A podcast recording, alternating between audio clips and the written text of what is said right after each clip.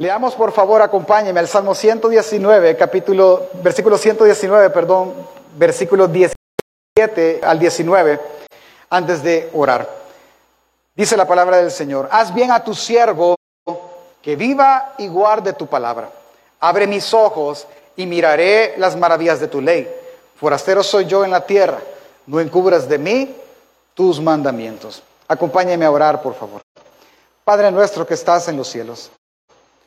Ayúdanos, Dios, en nuestro peregrinaje sobre este mundo. Ayúdanos a ver que este tiempo, como tú lo ves, es un tiempo corto en el cual nosotros vamos a peregrinar en este mundo. Abre nuestros ojos entonces a las maravillas de tu ley, abre nuestros ojos y ayúdanos a ver la vida como tú la ves y a darle significado que tú le das. Señor, permíteme tener sabiduría y tener de tu espíritu y que por medio de tu espíritu poder edificar a tu iglesia. Guárdanos, Dios, que el texto sea el que nos gobierne. Edifícanos y vivifícanos, Señor, por medio de tu palabra. En el nombre de Jesús. Amén y amén. Ok, como hemos visto todas estas semanas, vamos a ir buscando el ritmo del salmo, ¿verdad? Recordemos que esto fue escrito muy probablemente en un, en un contexto de angustia, de sufrimiento. Eh, eh, el, el salmista está queriendo venir y salir de un problema X. En esa situación está cuando él ora, eh, hace esta gran oración acerca de las escrituras, donde él encuentra su sustento, donde encuentra su vida y ahora donde él pide hallar un bien, que es el guardar su palabra. Vamos a leer el, párrafo completo o la estrofa completa y luego vamos a ir dándole sentido a la estrofa. Dice versículo 17 al 24. Haz bien a tu siervo que viva y guarde tu palabra. Abre mis ojos y miraré las maravillas de tu ley. Forastero soy yo en la tierra. No encubras de mí tus mandamientos. Quebrantada está mi alma de desear tus juicios en todo tiempo. Reprendiste a los soberbios, los malditos, que se desvían de tus mandamientos. Aparta de mí el oprobio y el menosprecio, porque tus testimonios he guardado. Príncipes también se sentaron y hablaron contra mí, mas tu siervo meditaba en tus estatutos, pues tus testimonios son mis delicias y mis consejeros. Notemos ciertas cosas que nos ayudarán a encontrar el ritmo en el texto. Primero, creo que usted pudo notar que que es es una oración y tiene una petición. Haz bien a tu siervo. Es decir, él está pidiéndole algo al Señor, no simplemente está haciendo una poesía, Él está pidiendo. La pregunta es, ¿cuál es la petición? ¿Cuál es el bien que Él quiere? ¿Ok? Haz bien a tu siervo es la petición. ¿Con qué bien? ¿Cuál es el bien que el salmista quiere? El bien es que viva. ¿Solamente que viva? No. El bien no es únicamente tener vida para hacer las cosas. El bien es que viva y guarde tu palabra. Él entiende algo y lo tiene muy claro. Que vivir sin guardar la palabra es muy similar a existir. Vivir simplemente es, bueno, voy a, hacer lo que la vida me dé. No, el salmista no quiere eso. El salmista no quiere simplemente vivir. El salmista quiere vivir y guardar tu palabra. Otra versión hace la idea un poco más entendible para este tiempo es que yo viva para guardar tu palabra. Eso es lo que el salmista quiere, porque entiende que es complejo, es difícil por momentos. Pero al hacer esta petición, él viene y él va a entender por qué se lo pide. ¿Cuál es el por qué? Abre mis ojos y miraré las maravillas de tu ley. Piense por un momento conmigo.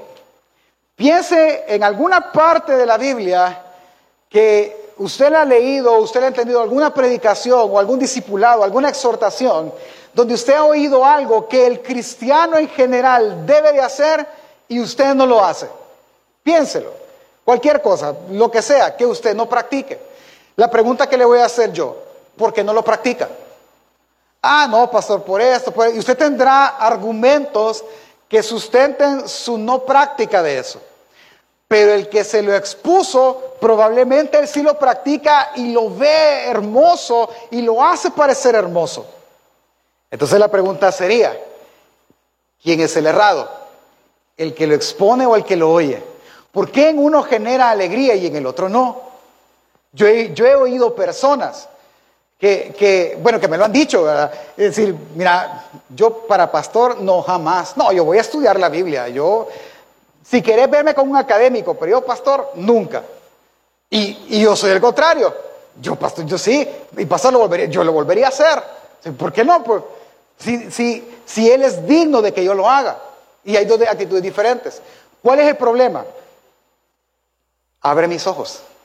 Ese es el problema abre mis ojos. Le voy a hacer un ejemplo tal cual, ¿sí? Que es una de las aplicaciones que vamos a hacer al final. Pregunta, ¿cuántos anhelamos llegar a la patria celestial? Levante la mano.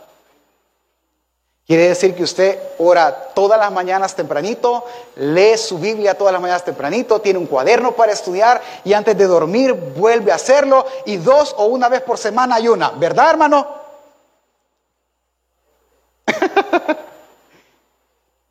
es ese punto. Y lo que le acabo de decir, gente sí lo hace. Mire, conozco una persona que hace, se levanta a las 3 de la mañana todos los días. ¿Y a qué te levantas a las 3 de la mañana? A hacer ejercicio. No, papá.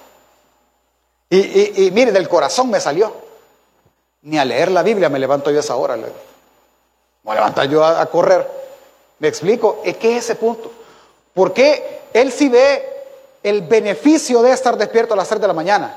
Yo no lo veo, hermano. Yo sí le puedo decir, yo veo el beneficio de estudiar la palabra y andar en cada seminario que yo pueda. Otros no lo verán. ¿Quién es el problema? El problema es uno. Abre mis ojos para ver las maravillas de tu ley. Porque es maravilloso, es hermoso. Es lo que el salmista quiere hacer. ¿Por qué el, salmista pregunta eso? Ah, por una simple razón. Forastero soy. Hermanos, ¿cuántos han tenido la oportunidad y el privilegio de viajar a Estados Unidos? Levante la mano. Son pocos, pero los que han, no me van a dejar mentir, los que han ido. Conocí una persona que la primera vez que viajaba y lo envían a Estados Unidos a trabajar y él iba contento de la experiencia y todo lo que la gente decía. Cuando regresó, le pregunté cómo te fue. Ah, fíjate que me fue mal. ¿Por qué? Porque nadie me dijo que íbamos en invierno, me dijo. Y yo me fui en short y en camiseta, me dijo. Cuando me senté en el avión, me dijo, yo vi que toda la gente iba súper abrigada. Yo, y estos indios, dije yo. Más el indio era yo, me dijo. Cuando llegué al aeropuerto, me que me dijeron, mire, tiene que salir de esta área, esperar a, su persona afuera. Ahí fue lo triste, me dijo. Te puedes imaginar en camiseta, en un short, a casi bajo cero, me dijo. ¿Y cómo hiciste? Ah, perdí la pena y pedí prestado una chumpa, porque yo no llevaba. ¿Sabe qué no entendió él? Que forastero era en ese país. ¿Sí? Yo sé oh, e, eso me quedó de lección. Si algún día Dios me permite viajar, yo voy a escribir: Mira, y allá hace calor, hace frío, que llevo comida me van a dar de comer. ¿Cómo es el volado? Me explico, porque soy forastero. Yo necesito saber. Entonces el salmista dice, abre mis ojos a tu ley, dame vida para que guarde tu palabra, porque yo sé que forastero soy en un mundo que yo no conozco y en un mundo caído. Y dice después, la, otra razón por la cual él lo pide. Si usted lee el versículo conmigo, es eh, versículo 21, reprendiste a los soberbios, es decir, y a los que dejaron tu palabra. Él está diciendo, yo no quiero ser reprendido, yo no quiero ganar reprensión. No, para nada. Yo, quiero vivir bien porque soy forastero. Ahora, quiero que no se le olvide esto. El salmista está diciendo, tú reprendiste, regañaste, exhortaste, castigaste, como lo quiera ver, a los que se desviaron de tu ley. Y yo no me quiero desviar. No, ¿usted oye piedad en esa, en esa frase? Claro que sí. Wow, no, qué cipote más piadoso este no quiere pecar, mira. Ya ténganlo en mente, ya vamos a llegar al punto, porque ahora este salmo obviamente conecta más adelante. Él tiene razones justificadas y buenas razones para pedirle a Dios que le revele su, ley. Y la última razón es porque Él no quiere ser avergonzado, Él no quiere ser oprobio de los malos. En ese sentido, nosotros vemos la oración y el salmo y pudiésemos decir que su petición es válida y es buena. Señor, hazme un bien, dame vida, pero no para andar de arriba para abajo. Dame vida para guardar tu palabra. Dame vida, Señor, no para divertirme en lo que no te agrada. O como le enseñaron a los niños, porque pecar es todo lo que hacemos, todo lo que decimos que no agrada a Dios. Yo no quiero vida para eso, yo quiero vida para guardar tu palabra. Así que se ve que es una buena petición, porque lo que está diciendo es que la única forma en que él, siendo forastero en este mundo, no reciba la represión de Dios y por el contrario aprenda a vivir en este mundo caído, es que su Dios le haga un bien y le enseñe a guardar su palabra, porque ha aprendido, porque es enseñado, tú tienes que ver las maravillas de su ley. ¿Me doy a entender?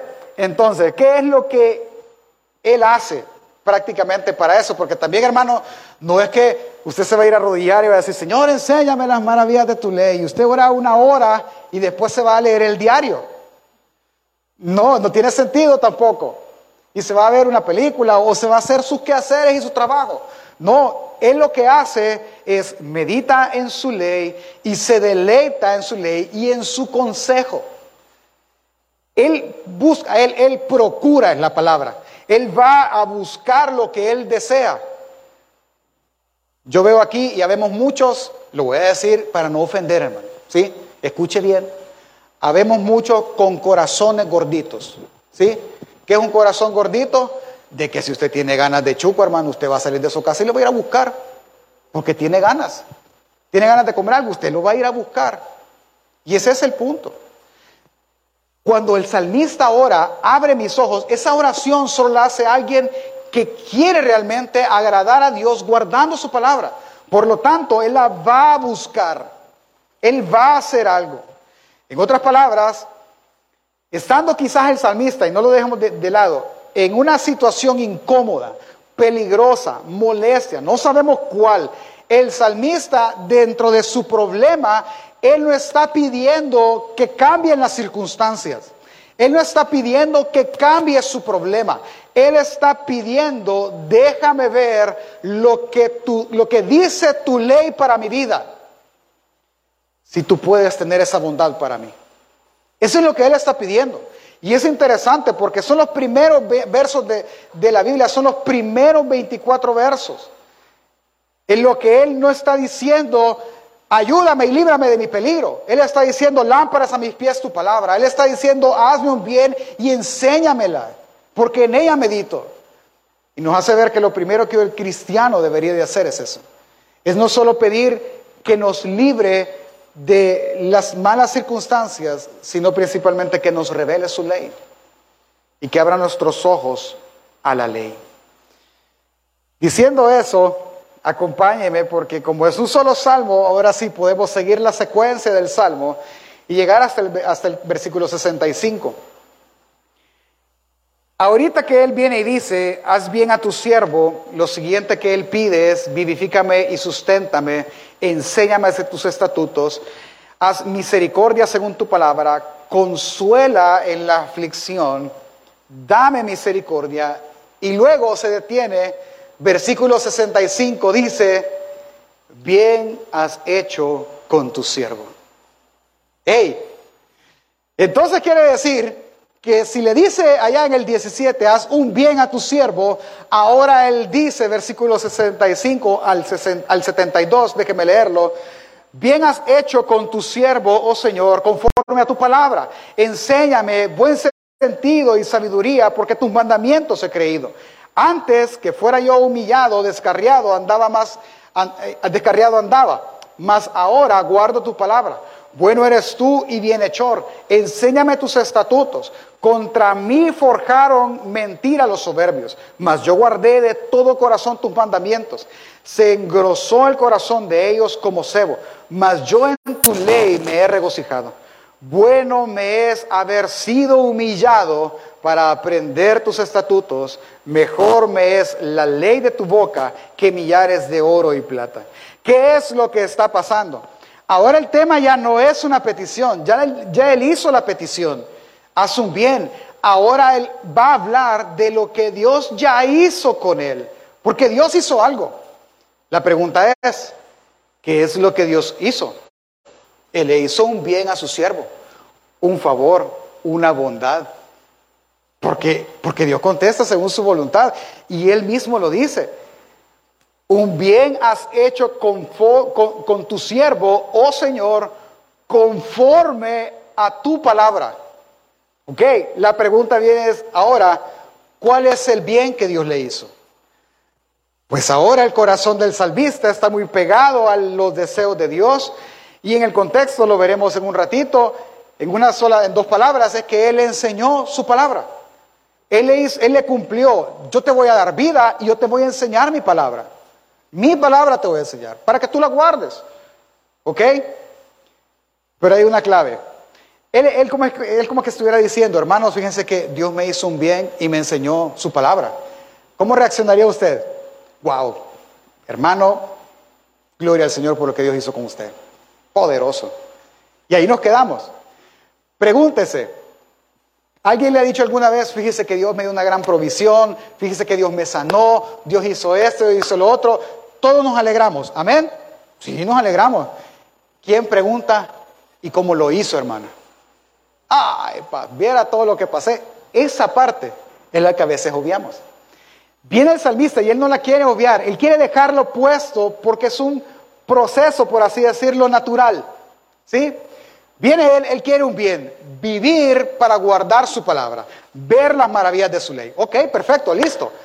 Yo te concedo mi misericordia y mi gracia, yo te voy a enseñar mi ley.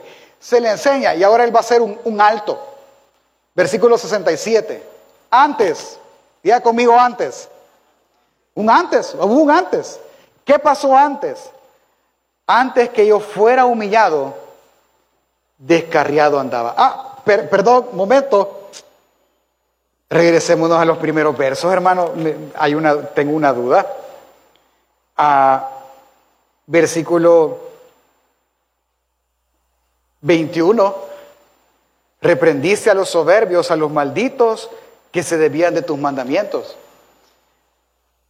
Él vio lo que Dios hace con los que se desvían de sus mandamientos. Y al leer toda la oración nos hace ver que es una oración probablemente muy piadosa, pero también me hace ver que es una oración donde él ni él sabía qué es lo que estaba pasando. Porque si él hubiese sido piadoso, como, como la oración lo refleja, ¿Por qué lo humilló el Señor? Ah, yo quiero que vea esto. Y probablemente usted no querrá hacerlo en su vida. Porque al él orar, Señor, abre mis ojos y muéstrame las maravillas de tu ley. ¿Qué es lo maravilloso? ¿El salmista o la ley de Dios? ¿Qué es lo maravilloso? ¿El salmista o la ley, familia? ¿Y el salmista qué es? un vil pecador. Y las maravillas de su ley lo que van a mostrar es lo pecador que él es. Lo que él no puede ver por sí mismo. Es como que usted se atreviera a hacer lo, que sigue con su esposa, con sus hijos, quien sea.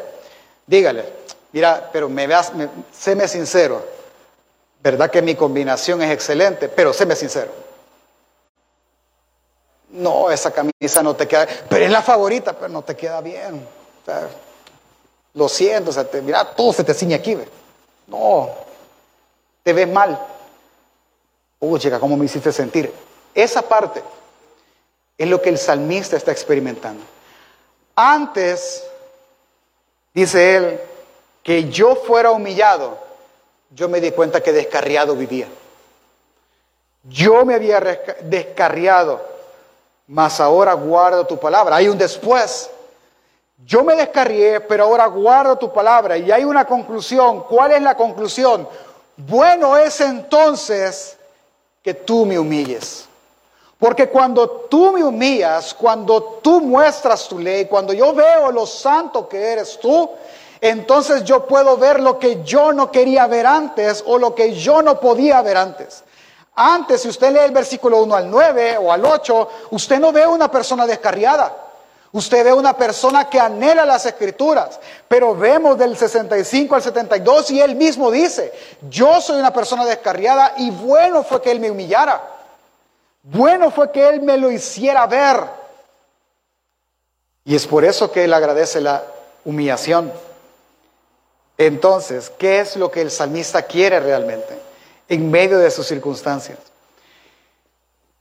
Es que un gran favor, bondad, bendición, como usted lo quiere ver, beneficio que nosotros podemos recibir de Dios es lograr ver las maravillas de su ley.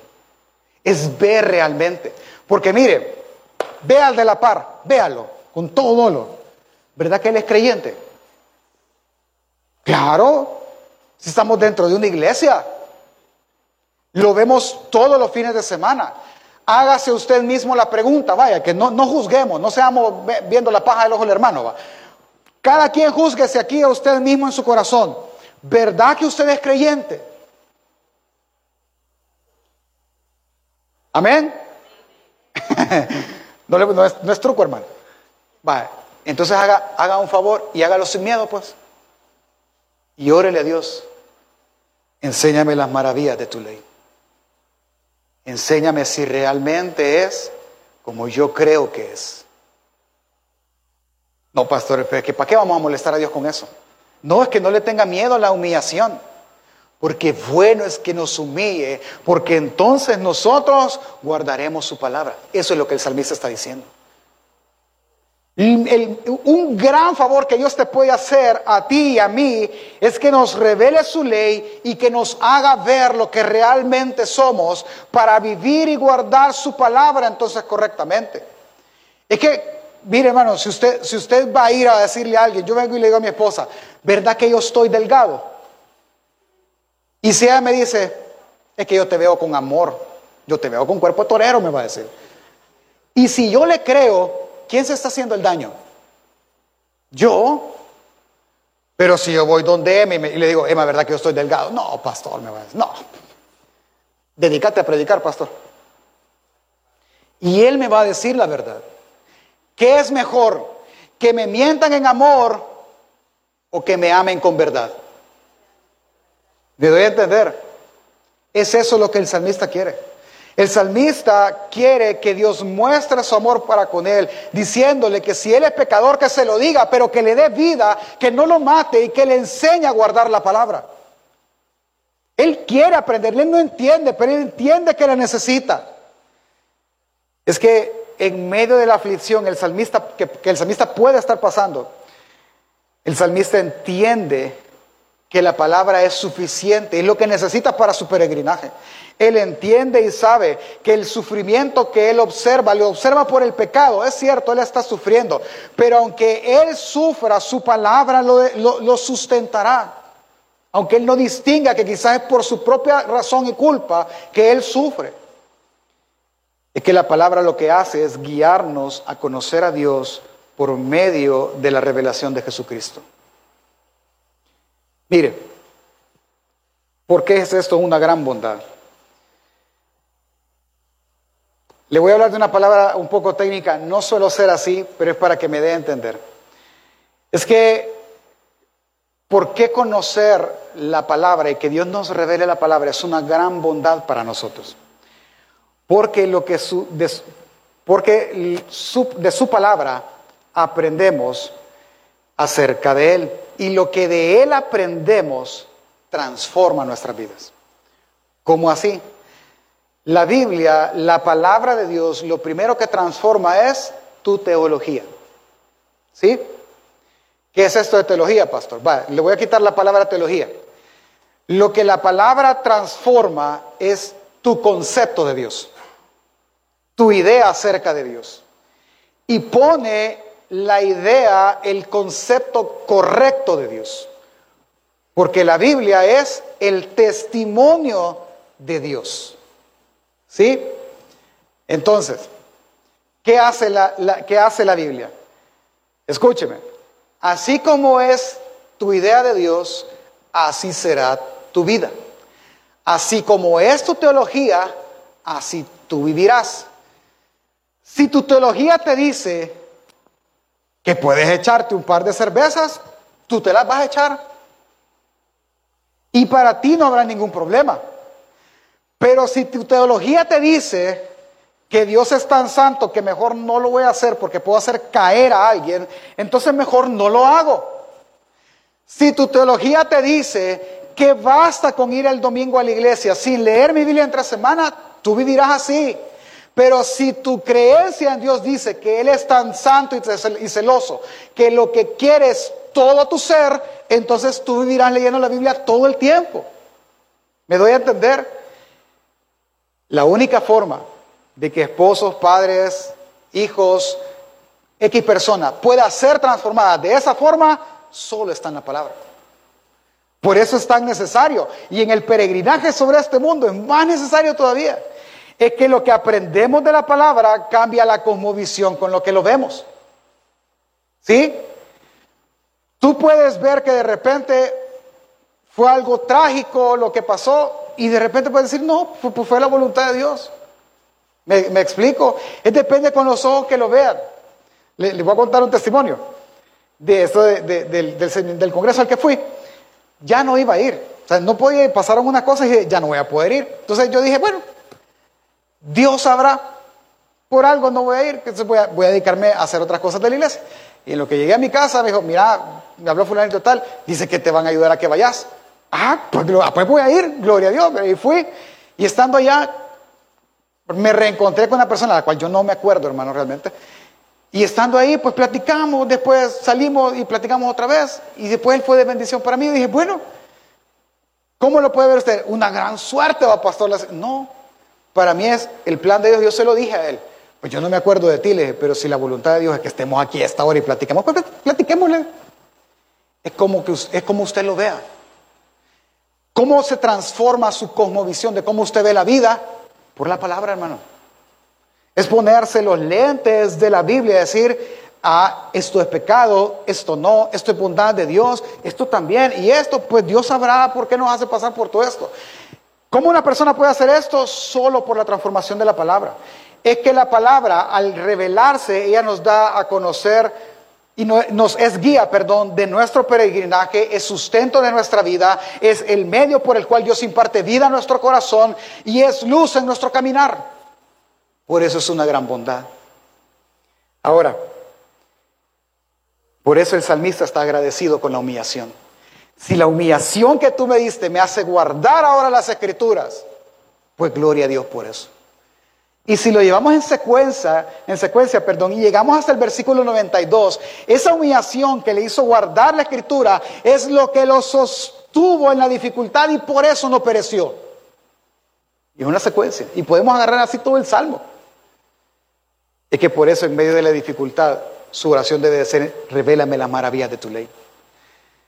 Pero ¿qué es eso? Y déjeme llegar al punto del salmista entonces.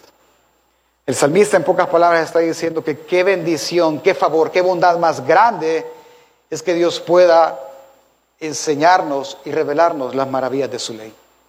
Es una bendición grande.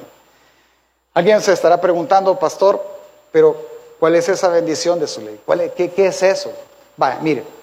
Vayamos aterrizando ahora. Estudiando el texto, entonces entendiendo lo que el salmista quiere decir, déjeme ahora contestarle por qué es bueno. Y es que la clave de esto es que tú te acerques a las escrituras. Porque, mira, como todos los domingos hemos hecho, vamos a, a explicar una característica de las escrituras.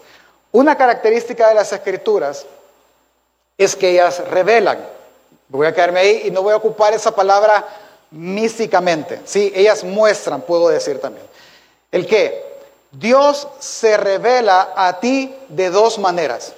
Una revelación general. ¿Cuál es esa, pastor? Tú la puedes ver en la naturaleza. Los cielos cuentan la gloria de Dios. Tú puedes ir a la playa y pararte en la playa y decir, pues el mar no se sale porque en Job dice que él le puso los estatutos al mar para no salirse. ¿Sí? Entonces, no, e, e, esa es la revelación. Pero esa revelación no trae salvación, no muestra un plan de redención. Para eso existe la revelación especial. Esa revelación especial tiene que ver con las escrituras. Las escrituras revelan lo especial de Dios. Todo lo que yo tengo que saber de Dios y lo que necesito saber de Él están en las escrituras expresadas en el testimonio de Cristo Jesús. La Biblia de Génesis a Apocalipsis habla acerca de Cristo Jesús. Entonces, sígame, por favor, para ir terminando. Si yo quiero aprender a cocinar un pastel, ¿qué libro tengo que leer? ¿Ah? Una receta, ¿verdad? ¿Sí?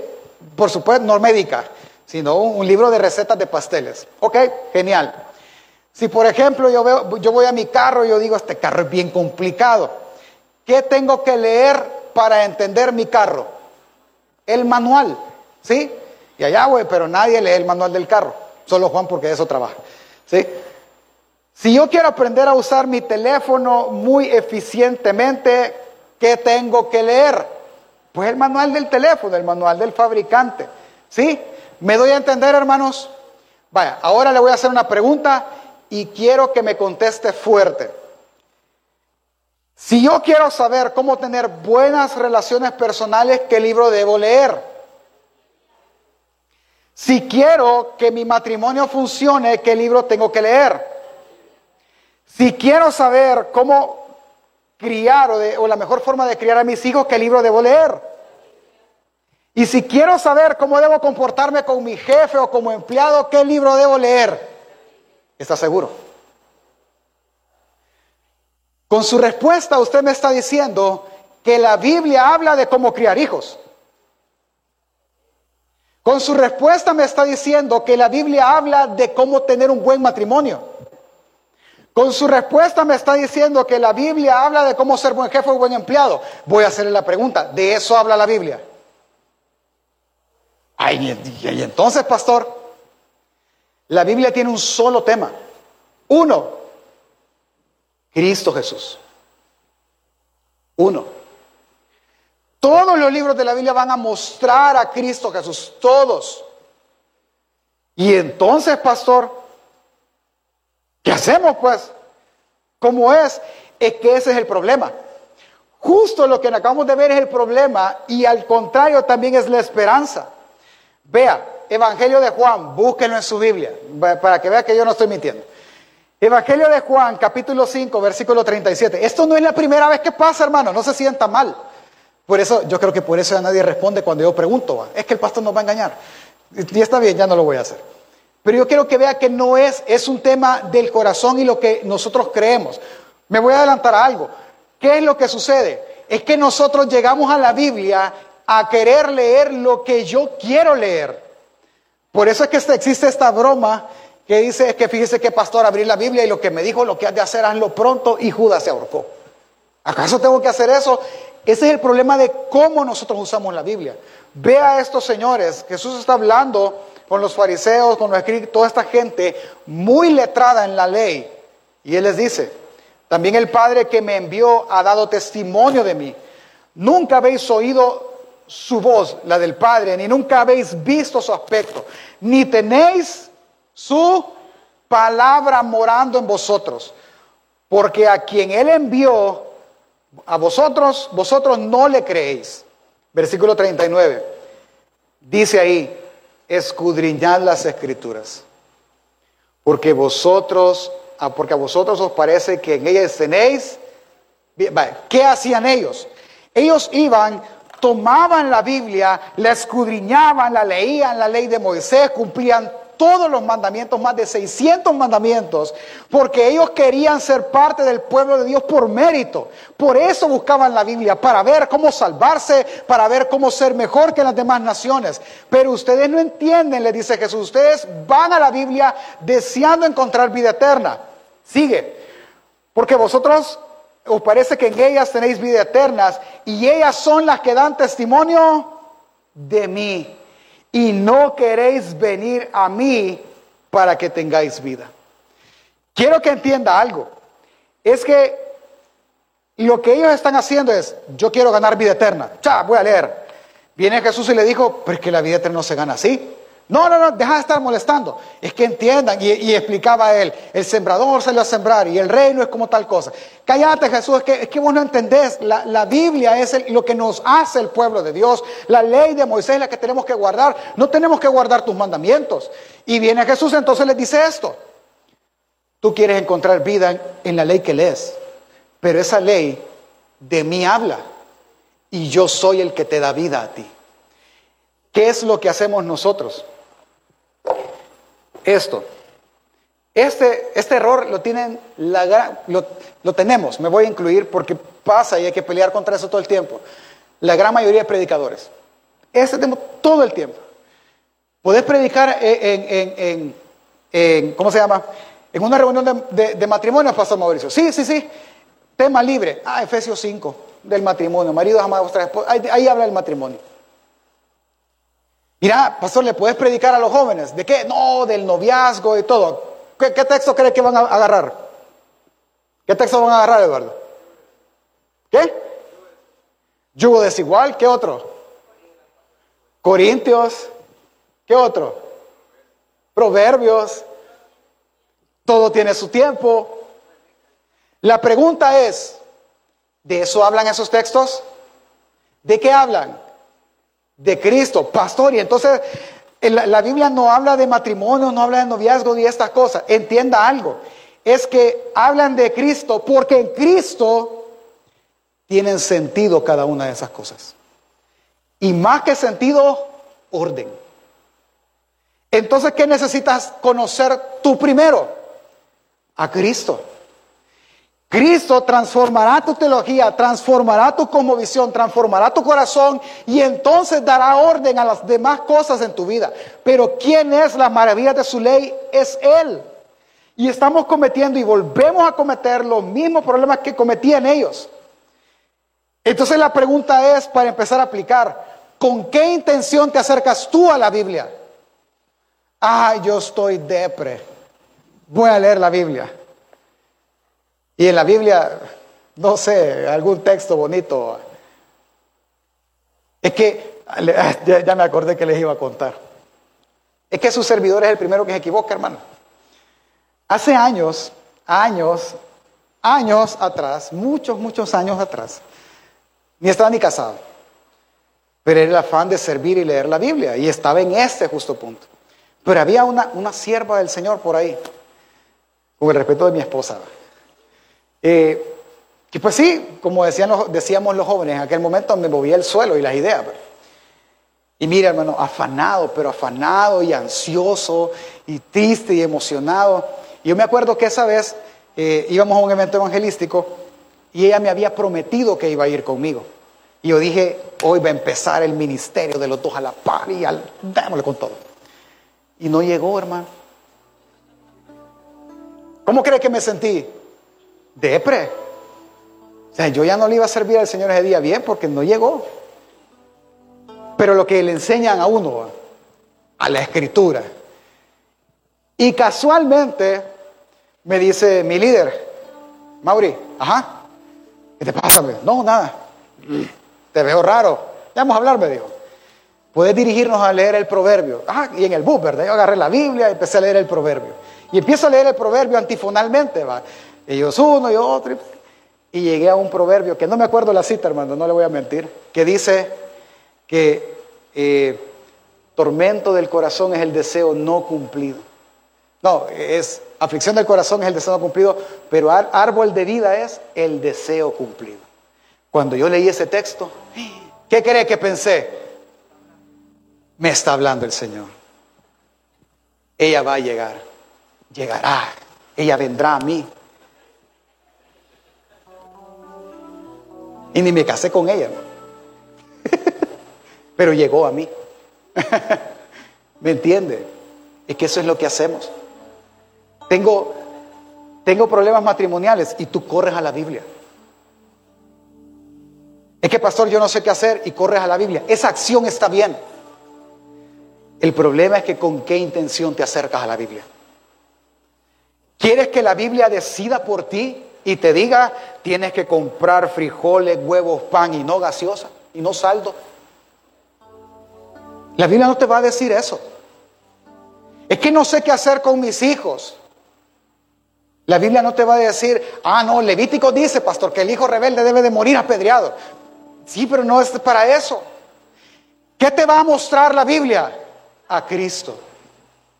Y lo que va a cambiar en ti es tu teología y luego tu forma de ver la vida y la situación que estás pasando. Y si es un valle de sombra y muerte, lo atravesarás confiado en que Dios no te dejará caer.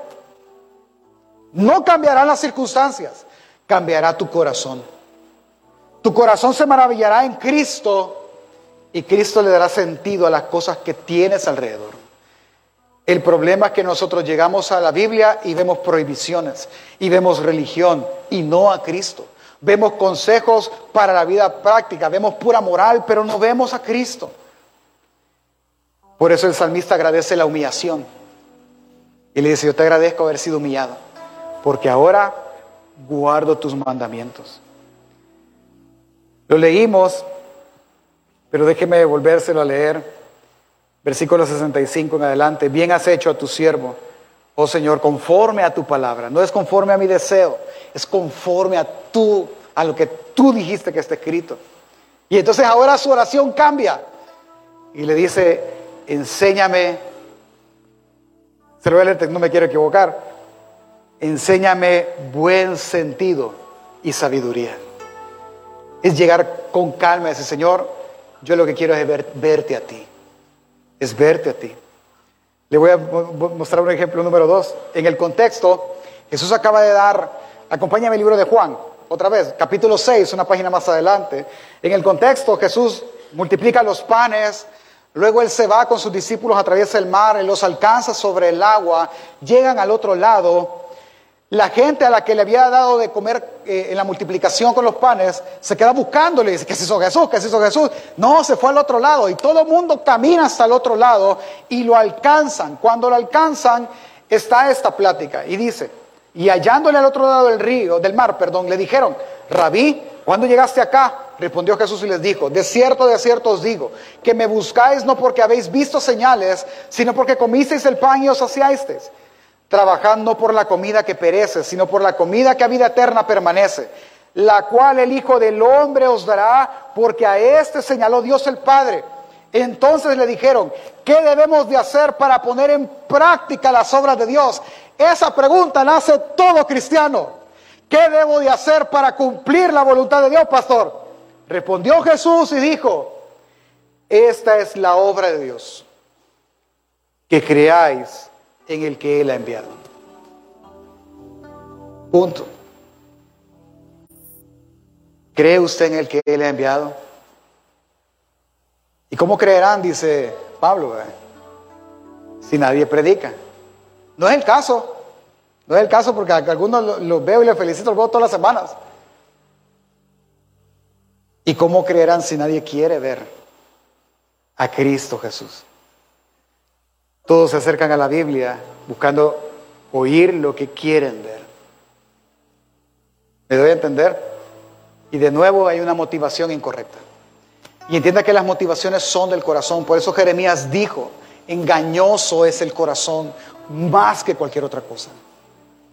Perverso, ¿quién lo conocerá? Por eso es que las decisiones no se toman con el corazón, se toman con la Biblia en la mano pidiéndole a Dios que muestre las maravillas de su ley. Y diga, Señor, esta es tu voluntad, esto debo de hacer. Y lo vea en Él, en Dios.